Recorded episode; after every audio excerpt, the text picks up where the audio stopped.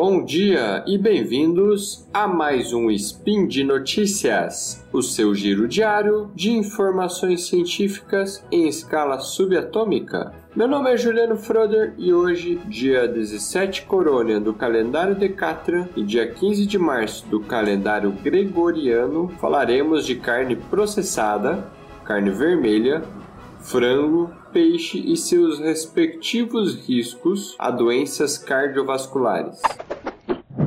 Speed Notícias.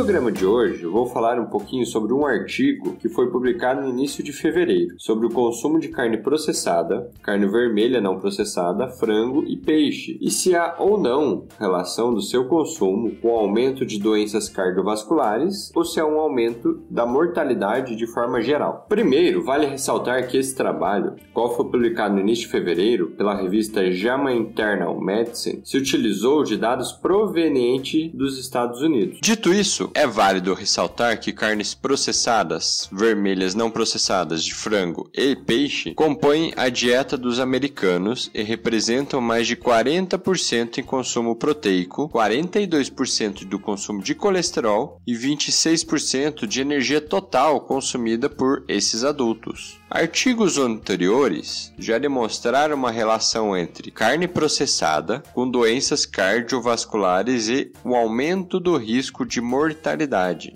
Além disso, em 2015, a OMS, Organização Mundial da Saúde, classifica as carnes processadas como carcinogênicas em humanos. Isso baseado em evidências de que esse tipo de alimento causa câncer do colo retal. Porém, ainda é necessário avaliar a carne vermelha, de frango e carne de peixe. Para fazer esse trabalho, foram analisados um total de seis, seis pesquisas anteriores, que analisou-se então quase 30 mil americanos adultos, os quais analisaram a alimentação dessas pessoas. A média da idade dos participantes foi de 53,7 anos e 44% desses são homens. Esses indivíduos tiveram, seu, tiveram seus dados coletados por, em média, 19 anos e até 30 anos, ou 3 décadas. Desse modo, observou-se que uma alta quantidade de carne processada, carne vermelha não processada ou frango tiveram um aumento de incidência para doenças cardiovasculares, exceto para o consumo de peixe. Já para uma mortalidade total, um grande consumo de carne processada e carne vermelha tiveram um aumento significativo, o que não ocorreu para frango e peixe. Além disso, a alimentação de frango apresentou uma associação inversa com derrames em um dos estudos. Ou seja, quanto maior a alimentação dessa proteína, menor a chance de, da pessoa, do indivíduo, apresentar um tipo de derrame. Contudo, não teve relação entre causas de morte e doenças cardiovasculares em outro estudo analisado. Essas variações podem ocorrer devido a como o alimento é preparado. Por exemplo, consumo de alimentos fritos podem apresentar problemas na saúde de um indivíduo. Desse modo, como o alimento foi preparado, não foi discutido nos estudos pesquisados. Assim, não foi possível separar se o frango foi frito ou se ele não foi frito. Agora, ao se tratar de peixe, esse estudo não apresentou nenhum resultado significativo com relação a essa proteína e a incidência de doenças cardiovasculares e mortalidade. Outra limitação da pesquisa foi, de fato, como o alimento foi preparado, se ele foi frito ou não. Por fim, após análise de 10 anos em um teste de sensibilidade, o consumo de peixe foi considerado inversamente associado com o aumento da mortalidade. Ou seja, quanto maior o consumo de peixe, principalmente se for não frito, menor a mortalidade de forma geral. Porém, esse resultado pode ter sido aleatório, pois quando há associação entre consumo de peixe e doenças cardiovasculares, não há uma diferença significativa, utilizando o mesmo teste de sensibilidade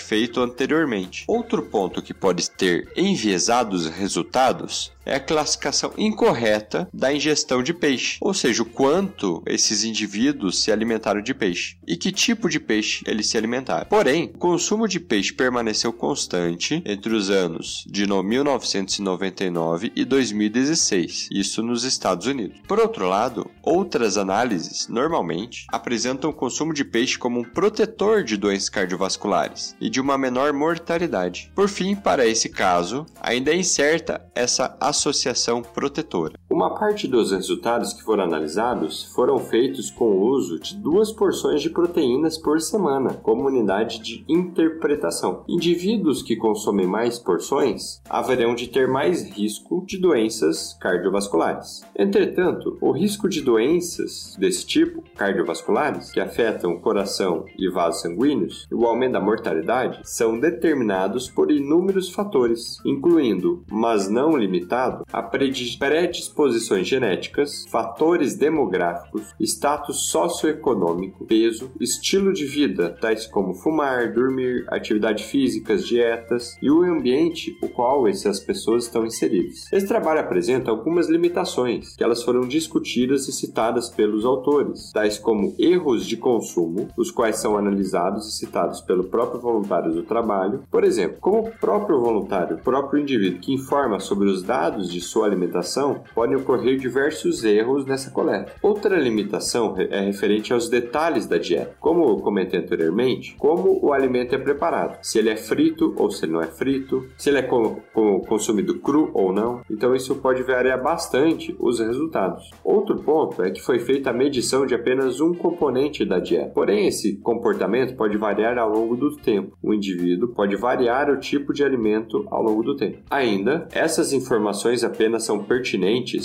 para adultos americanos e mais dados devem ser obtidos se você correlacioná-los com outros países ou se você relacioná-los com crianças. Por fim, esse estudo não estabelece uma causalidade entre o consumo dos alimentos e mortalidade de doenças cardiovasculares. E por hoje é só, pessoal. Lembro que todos os links comentados estão no post. Deixe lá também seu comentário, elogio, crítica, declaração de amor ou meme predileto. Lembra ainda que esse podcast só é possível acontecer por conta do seu apoio no patronato do SciCast, tanto no Patreon quanto no Padrim. Um grande abraço e até amanhã.